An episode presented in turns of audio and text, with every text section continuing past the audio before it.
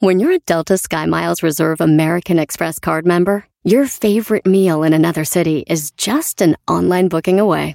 Así que conocerás dónde se consigue el mejor pan dulce to have with your morning cafecito en LA. Where's the best pupusería in the Bay? Y dónde encontrar la salsa verde más rica en San Antonio. Because you're the travel foodie. The Delta Sky Miles Reserve American Express card. If you travel, you know. Learn more at go.amex slash you know reserve. Across America, BP supports more than 275,000 jobs to keep energy flowing. Jobs like updating turbines at one of our Indiana wind farms and producing more oil and gas with fewer operational emissions in the Gulf of Mexico. It's and, not or. See what doing both means for energy nationwide at bp.com slash investing in America.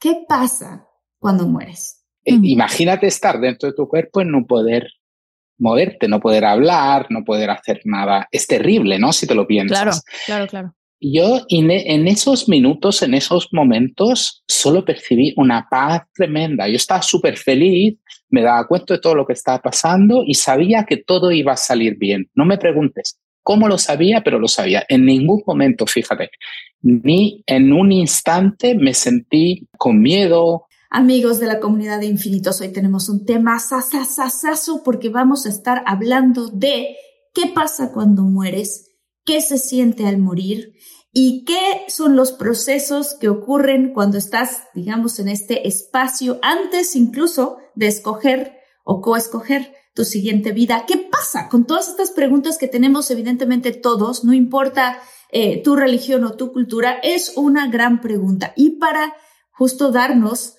una guía sobre este tema, ¿quién? Nada más que Alex Raco. Y les voy a decir eh, muchas cosas muy buenas de Alex Raco porque Alex Raco es especialista en trastornos del estado de ánimo y ansiedad y su formación incluye posgrados en psicopatología clínica y en hipnosis ericksoniana. Además, es discípulo del doctor Brian Weiss. Se ha formado profesionalmente con él y en terapia de regresiones a vidas pasadas en el estado de Nueva York.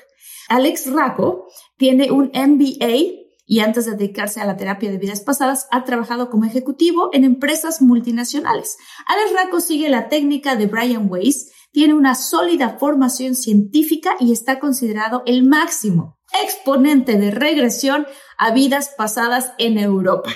Comunidad de Infinitos, le damos la bienvenida, como se lo merece, a Alex Raco.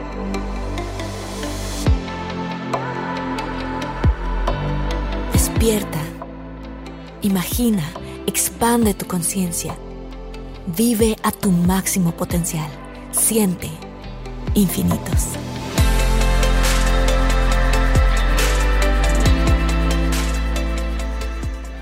¡Bravo! Hola, hola Alex. Gracias, Marta. Muchas gracias. Es una ilusión tremenda eh, estar aquí contigo y hablar a, a mis amigos de México. Es un país que yo adoro, es que lo sabéis porque siempre lo digo. Y entonces me hace una ilusión tremenda estar contigo. Fíjate, Alex, a mí también mucho, porque pues evidentemente esta es una pregunta que nosotros tenemos y además que tú tienes un libro muy exitoso que se llama ¿Qué se siente al morir? Lo recomiendo mucho, vamos a poner los links este, para los infinitos que les encanta investigar de estos temas van a encontrar acceso a tu libro, pero bueno, pues vámonos profundamente a este tema porque aquí lo tienes, exacto. Muy bien. Este, pues mira, quisiera explorar este tema eh, porque todos tenemos esta curiosidad. ¿Qué pasa? Y así voy a entrar con la primera pregunta que es fuerte, pero concisa. ¿Qué pasa cuando mueres? Bueno, yo te voy a contestar básicamente lo que contesto en el libro, que es lo que he aprendido mm, durante, son ya casi 15 años que yo me dedico a explorar el tema de la muerte, ¿no? Con las regresiones a vidas pasadas, con la que empecé, con las eh, experiencias cercanas a la muerte, las NDE, y con, eh, con todos mis estudios. Es que es un tema que me apasiona porque yo lo he vivido en primera persona. Entonces, eh, es algo que tuve que, de alguna forma, entró en mi vida prepotentemente. No es algo que yo fui buscando. Yo no tenía esa curiosidad tan, tan bestia, ¿no? Por esto. Es que el tema vino a mí, es muy curioso. Entonces, para contestarte, em, vino con una experiencia, la primera, lo primero que me pasó fue una experiencia fuera del cuerpo, cercana a la muerte en el sentido que yo tuve un accidente, lo cuento en el libro, en este último que se sienta al morir, yo tuve un accidente de moto y, y bueno, lo que pasó es que yo me quedé inconsciente durante mucho rato, ¿eh? casi una hora.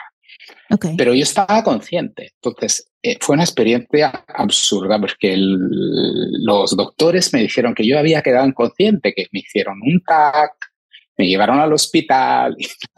Y, yo, yo sabía que de alguna forma no tenía control em, sobre mi cuerpo. Y es algo que sí, ahora que lo estoy contando, ¿no? Fíjate tú, han pasado ya 2008, han pasado 15 años exactamente. Em, ahora que lo estoy contando, cada vez que lo cuento, me, me da como un repelús, porque mm. imagínate estar dentro de tu cuerpo y no poder moverte, no poder hablar, no poder hacer nada. Es terrible, ¿no? Si te lo piensas. Claro, claro, claro. Yo en esos minutos, en esos momentos, solo percibí una paz tremenda. Yo estaba súper feliz, me daba cuenta de todo lo que estaba pasando y sabía que todo iba a salir bien. No me preguntes cómo lo sabía, pero lo sabía. En ningún momento, fíjate, ni en un instante me sentí eh, con miedo, en, en ningún momento. Y esto contesta también, el libro no solo es mi experiencia, evidentemente, yo empiezo con la mía, pero después conto 10 más, de 10 personas que he escogido, he entrevistado muchas, ¿no? que han tenido experiencia cercana a la muerte, pero he escogido estas 10 para dar un abanico muy variado, ¿no? Son diferentes, son historias diferentes, pero todas tienen este punto en común. Así que para contestar a tu primera pregunta, ¿qué se siente al morir?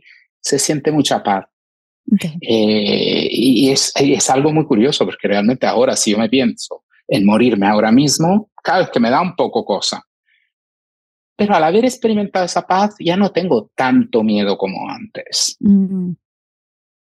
Entonces se siente, y esto es común, eh, hay un estudio, yo lo cito en el libro también, hay un estudio, el estudio más importante que se ha hecho sobre este tema, lo hicieron en la Universidad de Nueva York en Stony Brook. El doctor Samparnia eh, ha entrevistado, ha, ha, entrevistado, estudiado más de 2.000 personas que han tenido una experiencia cercana a la muerte y el 90 y, más que el 95% de estas personas, todas coinciden en el hecho que probaron paz una sensación de volver a casa, una sensación bella, que es muy fuerte porque estamos hablando de la muerte, o sea, es algo que nos da mucho miedo. Muchísimo. ¿Cómo puede algo que nos da tanto miedo a la vez ser algo bonito? Es que por eso me, me apasiona este tema, por eso escribí libros sobre esto, porque y sigo investigando porque es que es que muy apasionante. La gente cuando cuando fallece está consciente de, por ejemplo, qué hacen los doctores, qué están haciendo sus familiares, o sea, de qué manera se percibe el mundo. Las personas que han tenido una experiencia cercana a la muerte, primero hay que decir, yo cuando te expliqué la mía, La, la describí como experiencia extraña al cuerpo. ¿vale? No una experiencia cercana a la muerte, porque realmente no hubo muerte clínica en mi caso. ¿Vale? Me quedé inconsciente. El cerebro sí que paró, pero el corazón no. Esto es un detalle muy importante. Tenemos que decir que la, muerte clínica, la muerte en la medicina, es cuando el corazón deja de latir. Esta es la muerte, siempre, para todo el mundo. Cuando nos morimos, cuando el corazón para. Este es el momento en el que el médico relata y declara que una persona se haya muerto. Entonces, dicho esto, una experiencia cercana a la muerte es una experiencia de personas que han cuyo corazón ha parado, ¿no? Durante momentos, durante minutos, a veces muchos minutos, ¿eh? no solamente instantes, y han sido posteriormente reanimadas. Eh, también hay personas que eh, han entrado en coma. El coma, el cerebro es completamente, el cerebro es inactivo completamente. Porque el coma es como la muerte al final, no es muy diferente. Yo siempre digo esto, ¿no? El, y, hay una paradoja, porque también podemos decir, esto es una broma que siempre hago, pero no es tanto una broma. Ah, bueno, a mí me gusta mucho abordar este tema con una sonrisa, con bromas, con, con una actitud relajada, no pesada, porque es algo que nos da miedo. Entonces, ¿cómo decirle a las personas? No tengáis tanto miedo, porque el miedo a la muerte nos hace vivir la vida muy mal. Entonces, el propósito que tengo, mi propósito, lo que me motiva a escribir libros, a hacer conferencias, cursos, a formar a gente, es precisamente esto. Quitar un poco de ese miedo que tenemos porque nos hace vivir mal. El, el enfoque es sobre esta vida, no es sobre la vida que nos espera después, porque esa la vamos a vivir de todas formas, porque todos nos moriremos en, en un determinado momento. Entonces, el tema no es prepararnos para esa vida, da igual cómo lleguemos. El tema es vivir bien esta, esta de ahora. Y yo creo que quitándonos este miedo y, bueno, después pues hablar, estoy seguro que me harás preguntar, hablaremos, este tema es tan vasto, tan enorme, que abarca cualquier cosa. Y entonces, bueno, entonces una persona que ha estado en coma, una persona que, cuyo corazón ha parado, ha tenido un infarto, ha sido reanimada y que relata eh, que, que vio cosas, que experimentó cosas, que vio a seres eh, que tuvo una experiencia de este tipo es lo que normalmente eh, llamamos una experiencia cercana a la muerte. El libro que se sienta al morir, el último, habla de, de este tema y hay mis libros son muy amenos.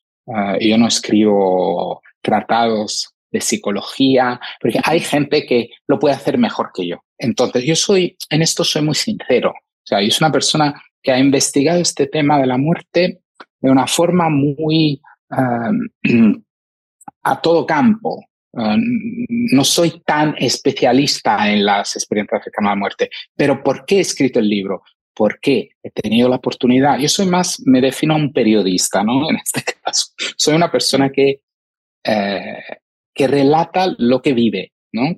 Que, testimonia cosas. Y me gusta esto porque eh, tengo la suerte, yo creo que es una suerte, tengo mucha suerte, de haber podido coincidir con muchas personas que han tenido este tipo de, experiencia o las regresiones también y de haberlas vividas yo.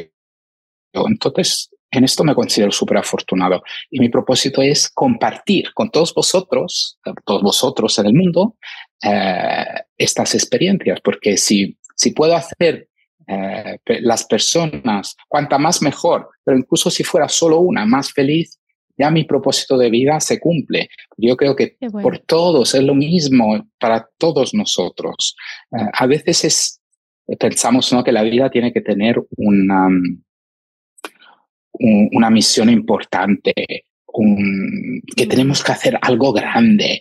No es así. Realmente lo, lo que tenemos que hacer es amar. Vivimos aquí para aprender el amor, para enseñarlo. Entonces, con un gesto muy pequeño, ya podemos decir que nuestra vida ha tenido sentido, mm. incluso con algo que puede pasar en, en, una hora, ¿no? A veces. No es, no es la cantidad, no es la importancia de lo que hacemos, es más bien la sensación de amor que probamos, que regalamos y tal. Entonces a mí me encanta compartirlo, esto para decirte esto.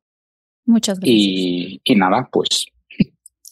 Eh, cuando, cuando uno sale de su cuerpo, en este caso, las experiencias cercanas a la muerte. Porque hablabas de dos diferentes, ¿no? Una es una experiencia astral, que es salirte del cuerpo, pero que tu corazón todavía sigue latiendo. Bueno, una es un viaje astral, es algo incluso diferente, porque en el ah. viaje astral tú te quedas consciente, consciente, pero realmente, o sea, si medimos con un electroencefalógrafo, con una resonancia, tu cerebro, tu cerebro estará funcionando. Entonces, viaje astral es algo de alguna forma similar a un sueño lúcido.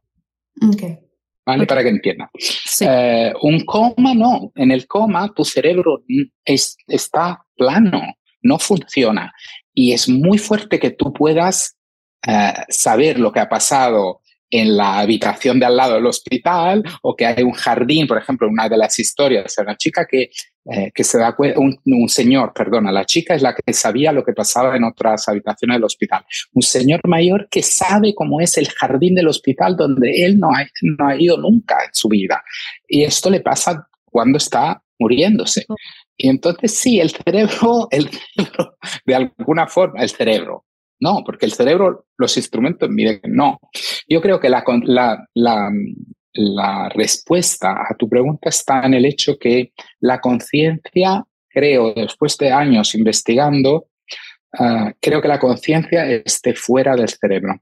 Que el cerebro mm. sea algo como, una, como un móvil, uh, mm. una, un aparato que interpreta datos, que recibe datos, que envía datos, que los como un ordenador, ¿no? Que lo procesa. Sí. Pero los datos están fuera. Y yo creo que sea así. Y hay Roger Penrose, que es un físico muy importante, Stuart Ameroff, que es un, es un, un, médico de Estados Unidos, están estudiando este tema desde hace 20 años. Están demostrando poco a poco que es así que la conciencia está fuera del cerebro, que no está dentro. Mm.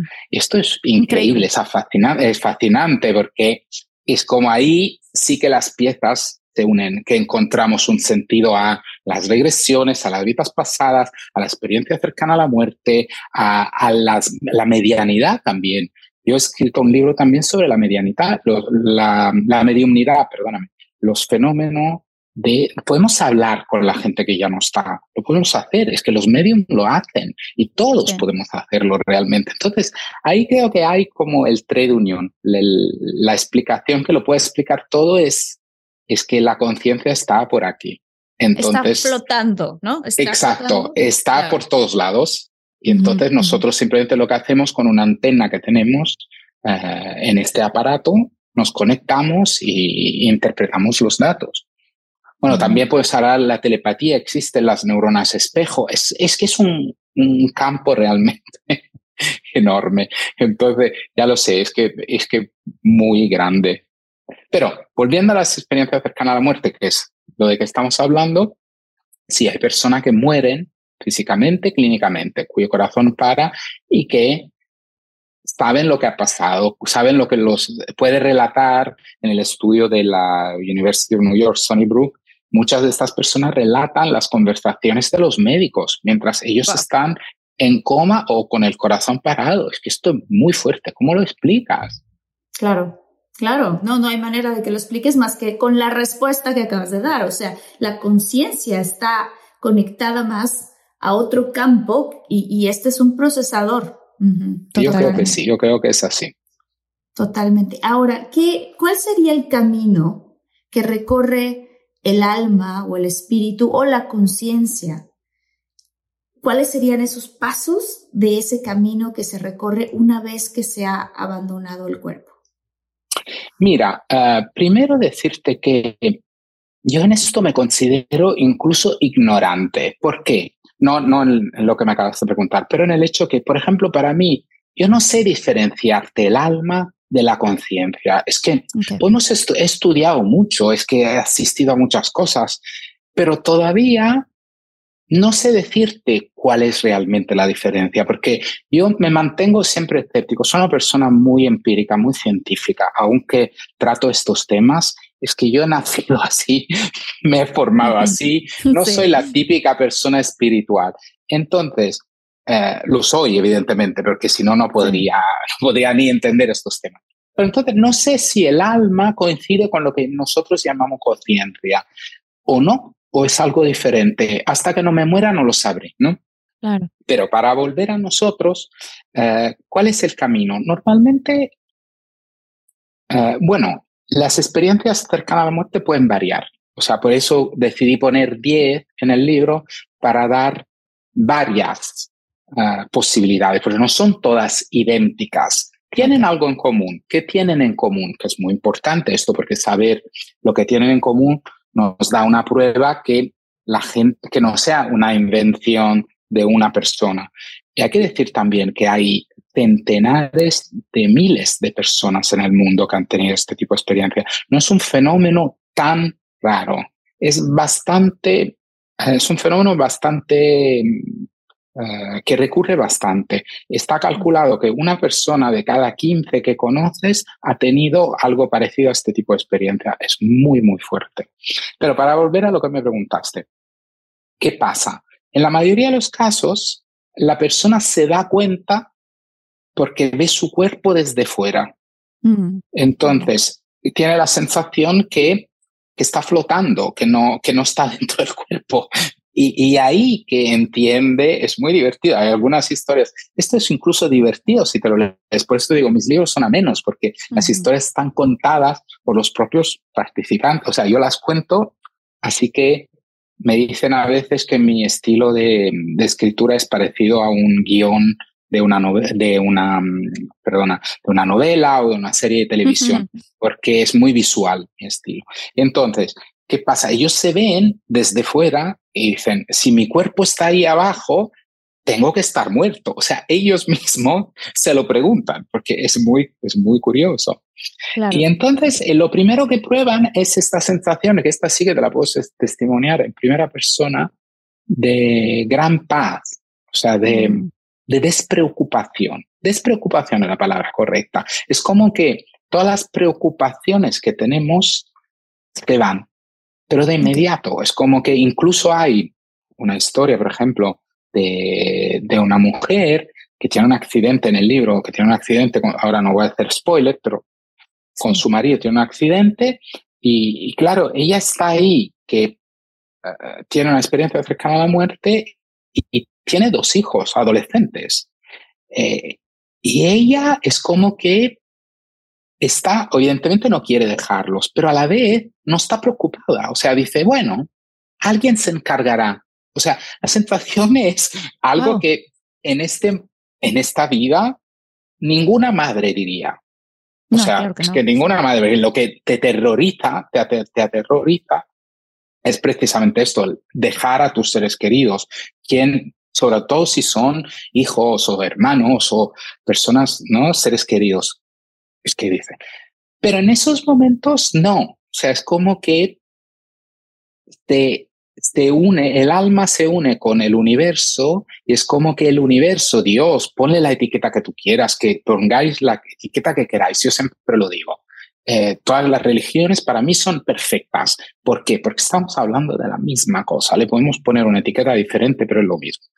Entonces, la sensación que se tiene es que este, esta conciencia colectiva, el inconsciente colectivo, este Dios, este universo, se encarga de ello, o sea, que, mm. que todo va a salir bien, ¿no? Y esto es lo que prueban la mayoría de las personas, casi todas. Entonces es un momento bastante bonito. Y después, bueno, lo que pasa muchas veces en común también que tienen es que eh, se recopila eh, lo que ha pasado durante la vida, ¿no? Hmm. Las lecciones que has aprendido, te das cuenta de los errores que hayas podido hacer eh, y aprendes y tu alma aprende.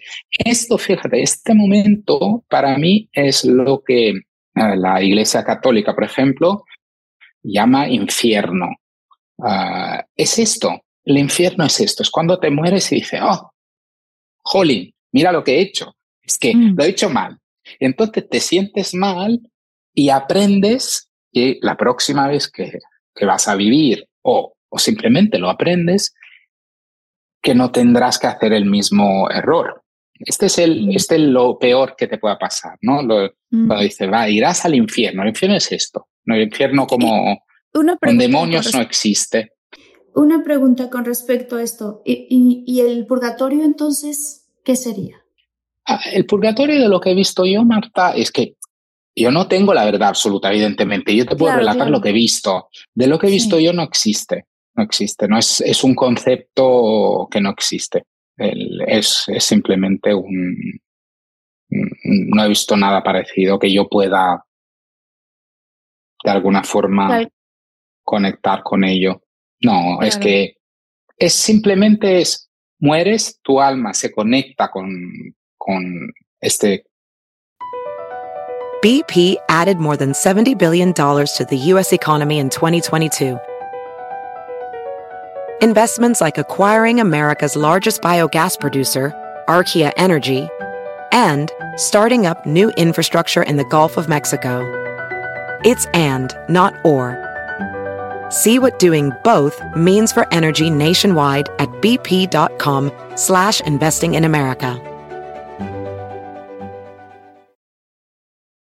Con Dios, digamos, con el universo, y te das cuenta de lo que aprendiste en la vida que acabas de vivir, te das cuenta de lo que fallaste y haces como un balance y tu alma aprende, es como una lección, ¿no? Es como un examen. No por, no por tomarlo a la ligera, pero siento que este proceso realmente sí debe ser bastante fuerte. O sea, porque al final de cuentas, eh, yo que, que, conozco el trabajo del doctor Weiss, o sea, sí al final de cuentas es vivir las cosas que tú viviste em, desde el punto de vista de las personas a las que afectaste, tanto positivamente como quizás no, o negativamente. Entonces tú vas a sentir el dolor, la pena, la angustia, la preocupación, eh, lo que sea que hayas tú provocado a otras personas y también vas a sentir todas las cosas buenas que hiciste. Entonces es como, por eso, por eso yo pensaba, bueno, esto puede ser parecido al purgatorio,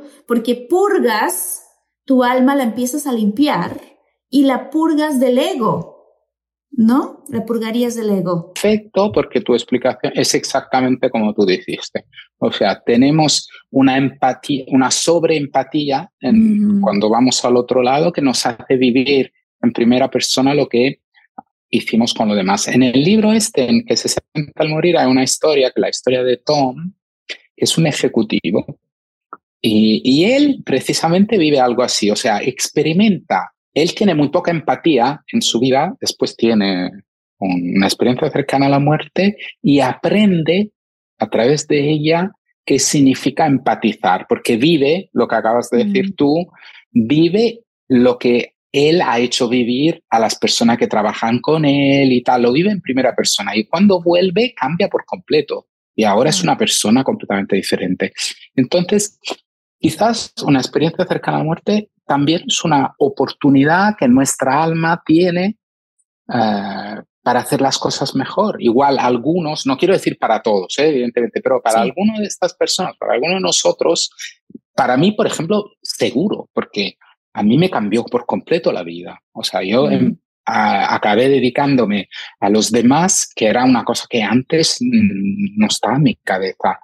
Y lo mismo le pasó a este señor, por ejemplo, ¿no? Es que igual es como que tu alma dice, oye, lo estás haciendo, no lo estás haciendo tan bien, ven un momento, ¿no? Muérete un momento, vente aquí arriba que te explico. Es como... Mm, y entonces regresas y cambias la actitud. Y a mí me parece maravilloso. Tienes en ese espacio en el que ya te separas de tu cuerpo y te estás purificando. En algún momento tienes ese espacio en donde te sientas con tu guía espiritual o con tu con alguien, con otro ser que no tiene tu misma conciencia, pero que te está de cierta manera guiando para ver un inventario, digámoslo así, de tu vida o qué, sucede con eso? Sí, sí, hay varias historias, bueno, en el libro hay, pero también en la vida de las personas, hay muchas, muchísimas personas que, eh, por ejemplo, en el libro la historia de Marla, que es una mujer eh, que trabaja en un hospital, y ella, por ejemplo, eh, en esta experiencia encuentra a un ángel, eh, que pero no se parece a un ángel en nada. Ella incluso es una sombra eh, negra. Entonces ella al comienzo se le da miedo, ella no sabe, ¿no? ¿Qué es? Pero se da cuenta después que en realidad es un ángel, es un, guía, es un guía espiritual que le eh, que le hace ver cosas. Entonces, sí, sí, esto pasa muy a menudo, muy a menudo, porque eh, yo hablé con Brian, con el Dr. Weiss, también de este tema, em, y en esto coincidimos, bueno, en esto muchísimo coincidimos, pero en esto coincidimos de verdad. O sea, em, cada uno de nosotros vive ese tipo de experiencia de una forma bastante personal. O sea, es posible que, o sea, el hecho que un cristiano vea el arcángel Gabriel y eh, una persona de otra religión vea algo diferente o que un indiano americano vea un, un animal, por ejemplo, ¿no? Un espíritu guía. Eh, esto es, no quiere decir que se lo estén inventando. Quiere decir simplemente que cada uno de nosotros, para procesar información con nuestro cerebro, que es limitado, necesitamos traducir. Wow. Entonces, el concepto de guía es porque también tenemos que pensar una cosa, que yo ahora a ti te veo así, estás guapísima y tal, pero realmente no somos así. Mm. Eh, realmente somos ondas electromagnéticas. Nosotros nos vemos de esta forma por el tema que existe la luz, eh, por el tema que tenemos ojos, pero ya si vas a un animal, eh, el animal ve diferente. Algunos animales ni ven, o sea, perciben la realidad de una forma completamente diferente. Y entonces imagínate lo que es realmente la realidad. Entonces, cada uno de nosotros lo tiene que interpretar, lo tiene que traducir. Entonces, ese concepto de ser guía, para, un, para algunos es la Virgen, la Virgen María y para otro es un lobo, ¿no? Para ir a, a extremos. Esto no quiere decir que se lo estén inventando, quiere decir simplemente que están leyendo el mismo concepto de la única forma que puedan entender. Eh, entonces, ¿existe la Virgen, la Virgen María? Sí. Eh, ¿Por qué? Porque es la, la interpretación de una persona que tiene esa fe, que está leyendo desde ese mundo que no, no podemos ver, no podemos percibir con nuestros cinco sentidos, y está interpretándola de esa forma. Entonces, sí, sí, nos conectamos con espíritus guías, es, que es algo muy bonito realmente. Vemos a personas que ya han fallecido. Familiares. Las vemos, las vemos y vienen, muchas veces vienen a, a, acogernos en ese momento, a hacernos un poquito de guía para que entendamos lo que está pasando, para que no tengamos miedo es muy fuerte. Hay una historia también, la chica se llama, me parece Isabel, no me acuerdo todos los nombres, pero me parece que se llama Isabel, porque ¿sabes por qué no, me los acuerdo? Porque los tengo que cambiar, ¿no? Para, para el tema de privacidad. Entonces son nombres diferentes. Eh, entonces, esta chica, por ejemplo, viene su perro a cogerla. Eh, y que a, a, un señor va su madre que ha fallecido. Sí, esto pasa muy a menudo. Es que los fallecidos, nuestros seres queridos, vienen para que, eh, para, para que no tengamos miedo en ese momento. Eh, te voy a anticipar una pregunta que me vas a hacer seguro, porque me la hace todo el mundo y seguro que me la vas a hacer, entonces te anticipo. Eh, mucha gente me pregunta, dice, ¿cómo es posible que mi padre, por ejemplo, que falleció, viene a cogerme cuando yo me muera si él está ya en otra vida? ¿Cómo puede ser? ¿No? La gente me lo pregunta siempre. Claro. Y la, la, respuesta es muy fácil desde mi punto de vista. El alma no tiene la, la concepción del tiempo como lineal, como tenemos nosotros, porque el tiempo no es así. Einstein lo demostró, el tiempo no existe, no es una estructura lineal. No, es algo abstracto, es que nosotros lo medimos así. Y un alma es algo divino. Entonces, tu padre puede estar en otra vida, en una vida anterior, venirte a recoger, al mismo tiempo hablando con tu madre que está viva todavía. O sea, es que no podemos poner límites al alma. El alma no tiene, nosotros tenemos un límite, pero el límite es el cuerpo. El alma no tiene límites. Tú y yo en este mismo momento y todas las personas que nos están escuchando viendo, todos estamos en dos planos. Estamos aquí dentro del cuerpo, pero a la vez estamos ahí arriba. Y ahí arriba quiere decir que estamos en todos lados. Estamos por todos lados. Y también una cosa que a mucha gente le parecerá difícil de entender, en los libros eh, no lo explicamos tanto porque es, ya es difícil explicarlo. Estos conceptos no son tan fáciles. Eh, ¿Las vidas pasadas existen? Probablemente no. Las vidas pasadas son paralelas. Pasadas no mm. pueden ser, porque si el tiempo no existe, no hay pasado, no hay futuro. Claro. Claro. entonces, es algo que está pasando en este mismo momento. Sé que es muy difícil entenderlo, pero si tú piensas que el alma no tiene ningún tipo de límite, tú puedes estar en dos mil sitios a la vez. Claro. Simplemente ahora, estamos concentrados en, en, Alex y en Marta en este momento y en, en cada uno de nosotros. Pero a la vez nuestra alma puede estar en muchos sitios más, porque no tiene el límite de la individualidad. ¿Por qué no nos acordamos de las vidas paralelas, pasadas? Pasadas, digamos pasadas, porque si no, claro. ¿Por qué no nos acordamos de las vidas pasadas? No nos acordamos porque por dos motivos, básicamente. Lo mismo, eh, yo siempre hago esta broma que después no la hice, que nos morimos cada noche. Tenemos mucho miedo a morirnos, todo el mundo. Yo incluso, ¿eh? yo he tenido experiencia cercana a la muerte, he visto vidas pasadas, llevo 15 años investigando el tema. No me da miedo, pero a la vez sí que me da miedo. Claro. ¿No? Evidentemente. Tenemos mucho miedo a morirnos, pero morimos cada noche. Cada noche, cuando vamos a la cama y nos dormimos, morimos. Hay ratos en los que nuestro cerebro no está funcionando. O sea, estamos muerto. Y una, la vida, una vida pasada, una vida, eh, la vida del otro lado es lo mismo, o sea, te vas a despertar en otro lugar.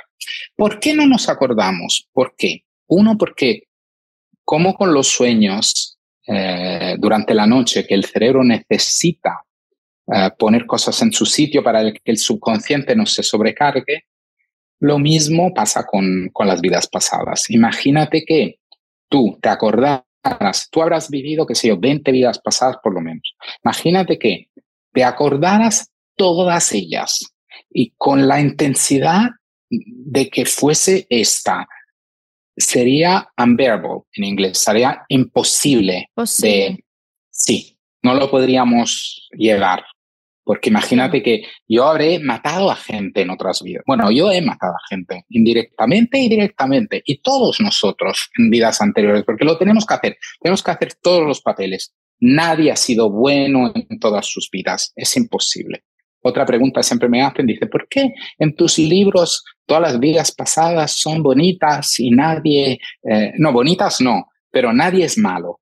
Esta es una pregunta que mm. siempre me hacen. Me interesa. Eh, bueno, alguna, algunos sí he puesto, ¿no? Que, eh, hay uno que, por ejemplo, en, un, en Más allá del amor, que es un asesino en otra vida. Eh, pero eh, el tema es que cuando son vidas menos evolucionadas, son vidas en el que hacemos un papel muy básico. Mm. O sea, el papel más evolucionado es el papel del amor. Entonces, son mucho más importantes las vidas en las que somos buenos, porque nuestra alma crece, mm. evolucionamos. Cuando somos malos, aprendemos, pero son, son, hay una evolución. Esto sí, esto sí es muy importante. En este sentido, el karma existe. Karma existe porque mm. hacemos experiencia y entonces vamos a mejor. Siempre vamos a mejor. Ir a mejor significa que nuestra vida eh, próxima sea más fácil. No necesariamente, no siempre, porque a veces nos sacrificamos por los demás. Mm. y, quiero hablar, por ejemplo, de, hay unas cosas ¿no? que son muy fuertes. Por ejemplo, los niños que están enfermos, enfermedades muy terribles y que se mueren. O sea, y tú dices, ¿Cómo puede esto tener sentido, no? ¿Qué sentido puede tener esto? Es una niñita. Exacto. ¿Qué? Dios o qué universo que puede tolerar algo así? Tenemos que pensar que estos seres nosotros los vemos como pequeños, pero en realidad estos niños son almas muy potentes, son ángeles, son están a un nivel superior al que estamos nosotros y vienen para hacer este papel tan fuerte, tan, uh, tan difícil para enseñarnos a amar. Oh, y, y, evidentemente lo hacen porque, mira, yo, o sea, me emociono incluso describiendo una situación así. Te enseñan lo que es realmente el amor. Entonces son seres muy potentes normalmente y por eso te digo, evolucionas y a veces puede ser que tú mismo decidas hacer una vida difícil. Una cosa, una, una buena, una buena noticia para todas las personas que nos están escuchando es que siempre también me preguntan esto, es que somos nosotros mismos, o mejor, nuestras almas la que, las que eligen qué papel vamos a hacer en las vidas. Nadie te obliga a hacer algo, o sea. O sea, sigues teniendo libre albedrío allá afuera y tú puedes escoger Claro, yo me muero ahora, voy a ver lo que he aprendido en esta vida, voy a ver lo que aprendí en otras y decido con, con los seres con quienes viajo, porque viajamos en grupos bastante grandes, ¿no?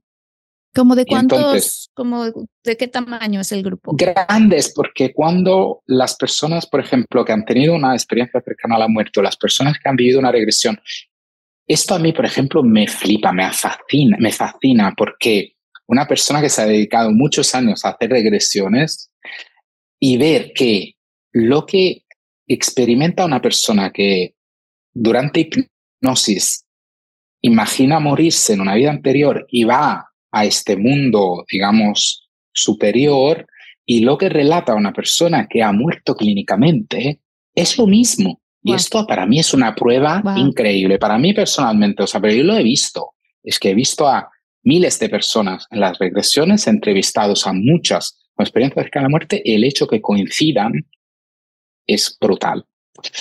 Eh, pero te estaba diciendo esto porque vamos ahí, viajamos en, grupos de centenares, porque hay algunas de estas experiencias que ellos van, por ejemplo, se sienten en casa y ven a muchas almas y dicen, no las conozco, eh, directamente, pero siento la sensación de conocerlas. Entonces, creo que vamos por centenares. Incluso, por ejemplo, cuando eh, hay batallas en, el pasado, pero incluso ahora, ¿no? Las guerras están, desafortunadamente. Batallas o accidentes de aviones, por ejemplo, en las que 200 personas mueren a la vez.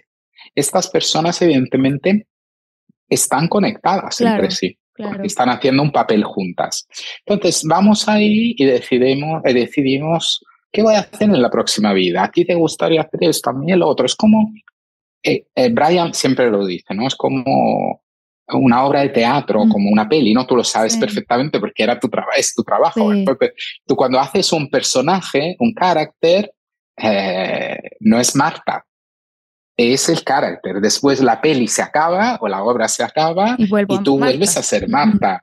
Es lo mismo, o sea, el, el alma es Marta y, y Marta, digamos, eh, Alex o la persona uh, en la Tierra es el, el carácter, el personaje. Y esto hacemos todos. Entonces, cuando a ti te proponen un guion, por ejemplo, tú puedes elegir si aceptarlo o no. Y lo mismo hacen nuestras almas. Qué bonito.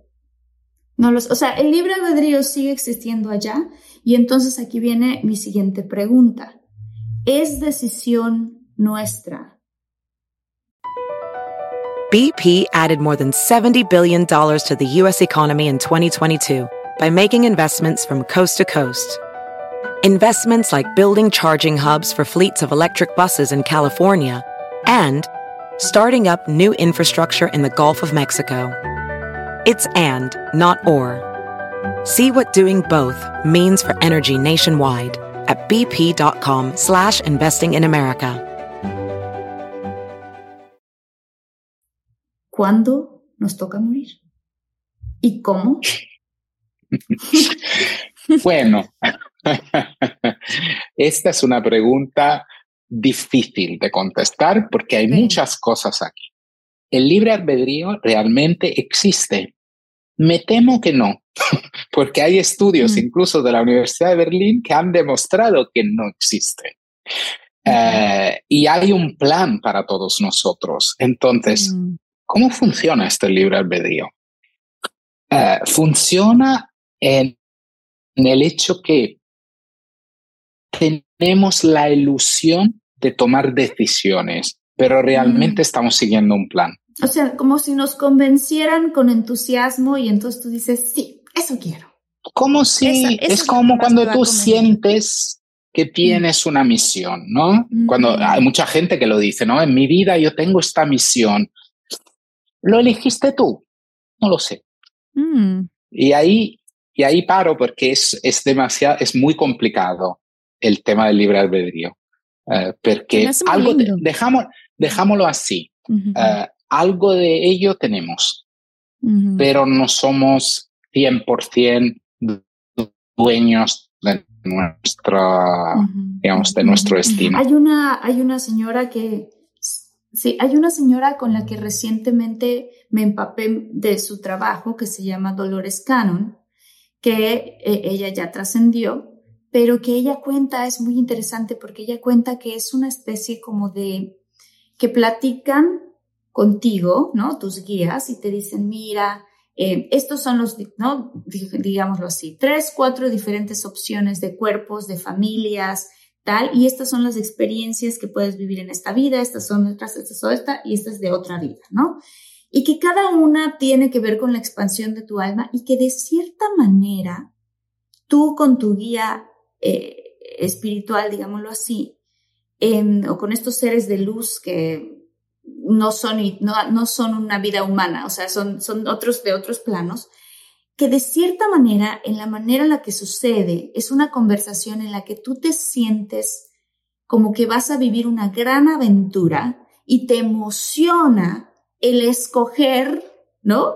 Esas opciones, pero que al final de cuentas, como quiera, vas a vivir cualquiera de las que te están dando. O sea, lo que voy es que es como una, te la dan, te dan estas opciones, pero es como cuando a los niños chiquitos los tienes que meter a un coche y les dices, bueno, no te quieres meter, no les dices así, les dices, ¿por qué puerta te quieres meter? ¿Por la derecha o por la izquierda? ¿no? Y entonces el niño cree que es su decisión y se sube al coche. Entonces, de esa manera ella lo explica es hipnosis ericksoniana.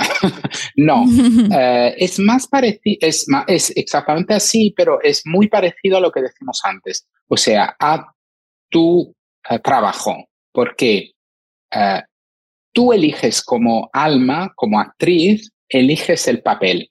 Y es verdad que nuestra alma elige, porque nuestra alma está conectada. Entonces, la actriz también tiene una visión de su carrera, de su futuro, mucho más em, amplia de la que puede tener el personaje o lo que hace en la singular obra. O sea, cuando tú ahora aceptas o decides de aceptar un guion, lo harás con eh, toda la experiencia que has, em, que has eh, construido hasta ahora. Entonces, y lo mismo pasa con las almas. O sea, eh, el una vez que te metes en la peli, la peli es real, te apasiona, te gusta, evidentemente, ¿no? estamos encantados. Pero cuando se acaba, no pasa nada. Es que lo mismo le pasa a la gente que ha tenido experiencia cercana a la muerte, le pasa esto. O sea, eh, le pasa a nosotros, cuando tú, tú, vas a ver una peli o ves una serie de televisión, te apasiona mucho. La serie es quizás más porque tienen mucho, muchos episodios, entonces van por lo largo, ¿no? Y te enganchan. Y al final se acaba y tú te quedas como en luto. O sea, tú experimentas unas horas, no es un luto grave, pero unas horas de luto, estás, oh, ya no están ya no forman parte de mi vida. Y lo mismo le pasa a, las personas. Cuando nos morimos, decimos, bueno, Alex ya no está, da igual. O sea, mm. no importa nada. Y parece feo decirlo, pero no es así, es muy bonito. La sensación que se prueba es súper bonita. ¿Escoge uno su cuerpo y a sus padres? ¿O coescoge o se, o se te dan? O sea, es decir, ¿se te da estando allá la oportunidad de echar un vistazo a la vida que tendrás? Es una decisión, por lo que he visto, una decisión conjunta, porque viajamos en grupos. Entonces, te puede pasar que tus padres, porque esto pasa, la gente a mí me contesta, me escribe y me dice, es que mis padres son, bueno, quiero decir la palabrota, pero no, son buenas personas, ¿no? Digo, yo no los puedo haber elegido. Claro, porque la elección se hace juntos para hacer un papel conjuntos. Entonces, mm. como otra vez, ¿no? Un actor que decide si, si está este otro actor, yo no quiero el papel, o si lo quiero, eh, es igual.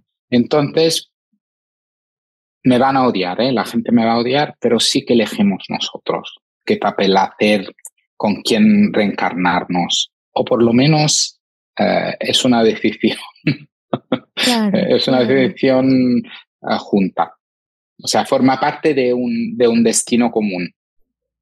Y toda esta teoría de las almas gemelas o de gente que cuando conoces a otra persona dices, no puede ser, siento como si ya te conociera. ¿Existen las almas gemelas o son estas almas que viajan en paquete, como lo estabas diciendo? Son estas almas que viajan en paquete mm. y simplemente están más cerca. Y existen, mm. las almas gemelas existen cuando tú tienes esas sensaciones porque la persona realmente la conocías. Las, la conocías en otra vida.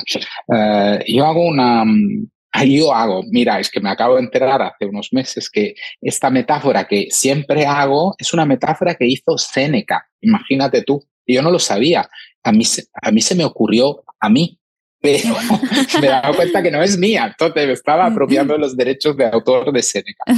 Eh, tú piensas, por ejemplo, a, a nuestras almas como si fueran rayos del sol. Aquí en la Tierra, o sea, el sol está ahí arriba, eh, un rayo puede iluminar a México, otro rayo está iluminando a España. Los dos rayos en la Tierra están muy lejos. Pero cuanto más tú te acerques al Sol, más estos rayos serán unidos hasta llegar ahí y serán la misma cosa. O sea, forma, todos formamos parte del uno, de, de una entidad única, todos somos lo mismo entre tú y yo y todas las personas del mundo, los animales, las plantas, no hay ningún tipo de separación.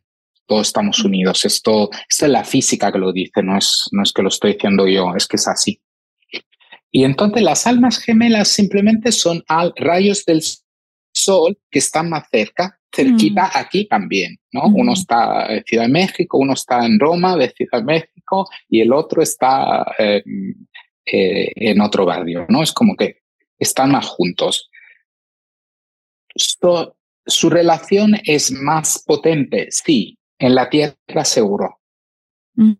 Eh, eh, en el otro lado también, pero en el otro lado todos somos almas gemelas mm. de todos. ¿Sabes lo que te quiero decir? O sea, cuando estamos ahí, amamos a los demás como si fuéramos nosotros mismos. No hay ningún tipo de, de separación. El ego no existe. Entonces, cuando tú te mueres, vas al otro lado y al otro lado es que solo hay amor, no hay, no hay esa separación. Entonces, un alma gemela es cualquier otra alma. Pero en la Tierra sí que probamos esto porque somos almas que hacen, que hacemos un camino junto, que estamos más juntas y entonces esto se prueba aquí. Existen las almas gemelas. Esto de las eh, flamas gemelas no lo sé, es otro. Eso no no, porque no, esto es una tontería para mí. O sea, esto que el partner o el marido, la mujer o sean una flama gemela, es que es Yo tampoco coincido con Un alma gemela puede ser tu hermano, puede ser tu amigo, puede ser tu madre, puede ser un perro, puede ser... No necesariamente es tú el príncipe azul o la princesa, no. Claro. Decía, decía Brian que, que muchas veces cuando que todo lo que ocurre después de eso, como lo explicabas tú, ¿no? Como los actores que, que, vienen entonces a interpretar un papel, y entonces fallecen, y ya supongamos que fallecieron todos, y te fuiste para allá, y resulta que aquel, aquella persona que parecía que, mira, te odiaba, te hacía la vida imposible, tal, que se, que se ven y realmente se quieren mucho y que hay mucho sentido del humor y que casi, casi, oye, tu hijo de tu mamá, ¿no? Como decimos en mi tierra, ¿cómo es posible que me hiciste la vida? Pero con una alegría. ¿Esto es algo en lo que tú coincides? Sí, sí, sí, en absoluto, evidentemente. Y esto, mira, lo, lo podemos ver incluso aquí en la Tierra, porque aunque tengamos ego, no nacimos con el ego. El ego, mm. cuando nacimos, los niños, tú mira al niño, primero los primeros seis meses de vida, el niño no se da cuenta que es una entidad aparte. El niño mm. piensa que está unido con todo lo demás. Y el niño tiene razón. O sea, después empieza a hacer así, se mira las manos y empiezan a, entender que su cuerpo acaba aquí. Y esto es, se acaba ahí todo y empieza el ego y la mierda. Pero hasta ahí no. Pero hay reminiscencias de, de esta unidad, porque fíjate que lo llevamos innato. Nadie, aparte, hay un 2% de la población eh, que nace con, son psicópatas. Esto te lo puedo decir en términos clínicos. Eh, son personas malas, o sea, personas que no tienen empatía, que incluso disfrutan del sufrimiento de los demás, pero son el 2%. Es una enfermedad. Eh, y también es un papel, es un papel que tienen que hacer las pobres almas. O sea, no quiero condenar a todo, porque los asesinos son almas como nosotros, están haciendo un ah, papel feo, pero en otra vida no serán psicópatas, evidentemente. Ah, esa iba a ser mi pregunta. Mi pregunta iba a ser eso. O sea, ¿esas son otras almas que son distintas que se colaron o, o le toca ese papel a esa? Le toca ese papel, evidentemente lo tienen que hacer. Esto como... Pero bueno, en las personas que no lo son, que son 98% de la población, em, cuando alguien se cae, por ejemplo, ah, mm, tú lo primero que haces vas a ayudarle. O se le cae algo, tú recoges lo que se ha caído y se lo das. O, o sea, el primer instinto que tenemos es de ayudar. Esto es muy fuerte. Cierto. Y esto nos hace entender realmente cómo somos realmente, de dónde venimos, cómo es nuestra alma. El ego fastidia todo después, porque mm. cuando empezamos, yo soy yo, tú eres tú, y tú eres diferente, yo soy mejor que tú, y ahí empieza todo. Pero bueno, eso es para aprender. Si nos fuera así, sería todo muy fácil. Entonces... ¿Qué, cuando tú escribiste este libro maravilloso, qué se siente al morir? ¿Cuál era tu intención y cuál es tu intención para que la gente, cuando la gente lo lea? ¿Cuál es esa parte de ti que te dijo, quiero escribir esto porque quiero qué? Sí, eh, mira, yo decidí que este es mi cuarto libro. Los demás hablaron de eh, vidas pasadas, de regresiones, de almas gemelas, de mediumnidad. Em, las experiencias cercanas a la muerte eran una etapa más para que las personas entiendan que la muerte no es lo que pensamos. Mm. y que vivan su vida de una forma más relajada, más feliz. O sea, que la muerte sea bonita no significa que tú te tienes que morir ahora, evidentemente, no que digas, ah, es tan bonito, me voy a matar. No, pues sería la tontería más absurda, porque no vas, la vida es una experiencia, es un don, es un regalo que tenemos. Entonces tenemos que vivirlos. A veces se hace muy difícil, lo entiendo, pero tenemos que luchar porque la vida también es hecha de altibajos, es una montaña rusa. O sea, hay momentos difíciles, pero después hay momentos buenos. Entonces tenemos que aguantar y tenemos que disfrutarla. Si mm. tenemos miedo a morirnos, estamos ah, todo el rato con esta ansiedad, con esta angustia y no la disfrutamos. Yo en el libro hablo brevemente de las varias tipologías de enfoques ¿no? que la gente tenemos. Uno son los, por ejemplo, los Em, los planeadores, lo que, los que quieren planearlo todo, los TOCs. O sea, todo bajo control, ¿no? Porque esta ilusión del control te hace pensar que vas a controlar incluso la muerte. O hay personas que se vuelven hipocondríacas, o sea, que mm. tienen tanto miedo a morirse que están constantemente preocupadas por su salud. Cada uno de nosotros, cada uno, incluso yo, o sea, yo no estoy en plan ahí dando un, ¿cómo se dice?, de profesor. Aquí soy un alumno también, estoy aprendiendo mi lección. Y, y claro, cada uno de nosotros tiene que convivir con esta incógnita, ¿no? Eh, y tiene que, que de alguna forma enfrentarse con los recursos que tiene. Entonces, cada uno lo hace de manera diferente. Es un miedo que todos compartimos. Entonces, si podía, el propósito del libro es si puedo regalar un poquito de, de tranquilidad, de relajación sobre un tema tan importante, haciendo ver que nos reunimos con la gente que queremos, eh, que nuestras relaciones no acaban, que nuestros seres queridos no lo podremos saber, por ejemplo, eh, que no se sufre. O sea, todas estos, estas piezas componen un, puzzle eh, que nos hace vivir mejor ahora. O sea, el propósito es hacer la vida de ahora mejor. Porque como hemos dicho al comienzo, o sea, todos nos vamos a morir. Y lo que pase después ya lo veremos, ya lo, Pero si estamos con ese miedo todo el rato, no vamos a vivir la vida bien, no vamos a disfrutar esta vida y nuestro más importante propósito es disfrutar esta vida en la que estamos. Esto parece absurdo que yo lo diga, pero olvidaros de el alma, la lección y todo esto. Esto es muy bonito saberlo, pero en el día a día a disfrutar de la vida. La vida es un juego, la vida es un regalo, un don, es un lunapar, es algo para que disfrutemos. Entonces, intentamos amargarnos lo menos posible y disfrutamos incluso cuando las cosas no son. Vosotros en México lo hacéis más, ¿eh? Esto lo tengo que decir. Tenéis una actitud mucho mejor. Sí. Sí, o sea, esto, bueno, no yo te estoy no sé hablando. comparado con otros lugares, pero. No, no, encaja mucho en, un, en una actitud más europea y tal, pero México con la muerte tiene una relación súper bonita. Los días de los muertos es que es, yo flipo, porque es una fiesta y hablan, habláis con vuestros seres queridos. Hay, hay como, es que es maravilloso. O sea, vosotros estáis, viajamos en grupos, hemos dicho. Ese grupo ahí de millones de personas, estáis más evolucionados, yo creo. Ah, muchas gracias por haber dicho esto. Estoy haciendo halagos, es que yo lo creo de verdad. Sí, tenemos, eh, tenemos esta, esta fe también y esta creencia de, de que hay otras cosas que no se acaba que la vida no, la vida no se acaba con la muerte y fin, ¿no? Como en las películas créditos, no. Y no es una cuestión de fe, es una cuestión que lo lleváis en el alma, es que se nota, es energético, es que por eso yo amo nuestro país, porque lo noto, energéticamente esto se nota. Ay, muchas gracias, Alex. Muchas gracias. Se nos acabó el tiempo, pero sentí que, que hay tantas preguntas que, que, me encantaría hacer. Si ustedes tienen preguntas para Alex, por favor, pónganlas aquí, coméntenlas, escríbelas. Si te gustó el episodio, danos tu like.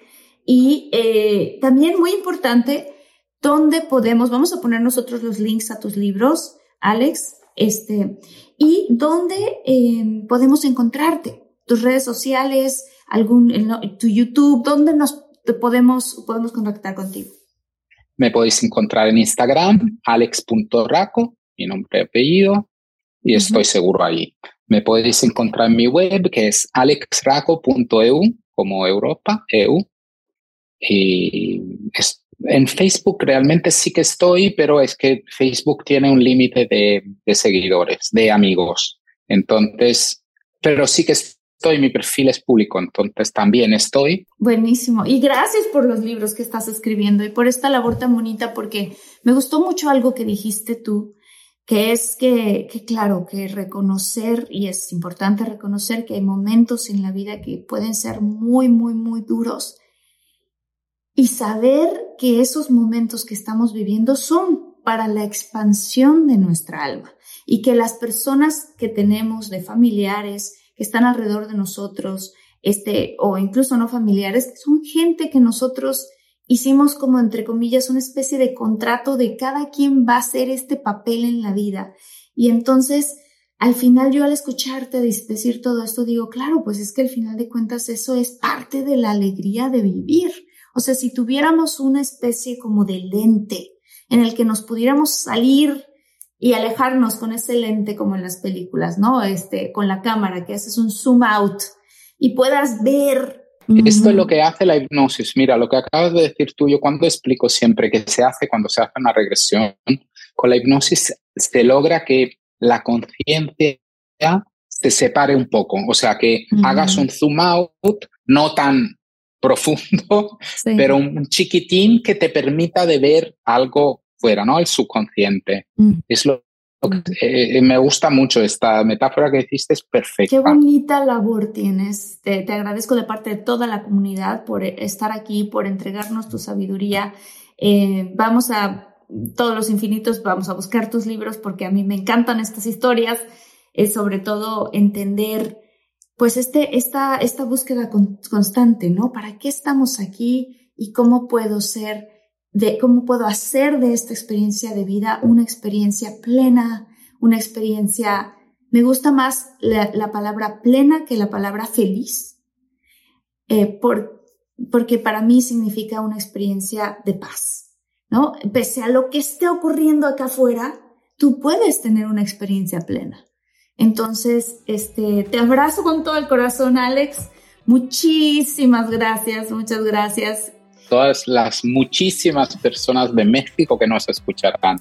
Un abrazo enorme, espero estar pronto con vosotros. Claro que sí, y rápidamente voy a mencionar algunas personas que están siempre al pendiente de lo que estamos publicando, que comentan. Este, Mónica Pérez López, un saludo muy grande. Adrián Martínez, Gabriela Ortega, Ana María Tapia, muchos besos por allá, Ana Cecilia Dávila, Víctor Hugo Martínez y Rocío Díaz.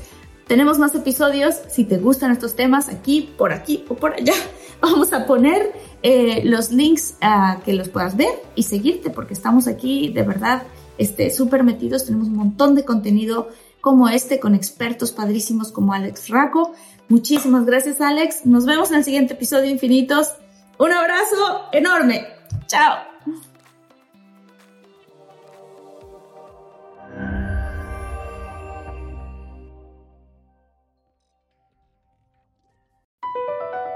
Across America, BP supports more than 275,000 jobs to keep energy flowing. Jobs like updating turbines at one of our Indiana wind farms and producing more oil and gas with fewer operational emissions in the Gulf of Mexico.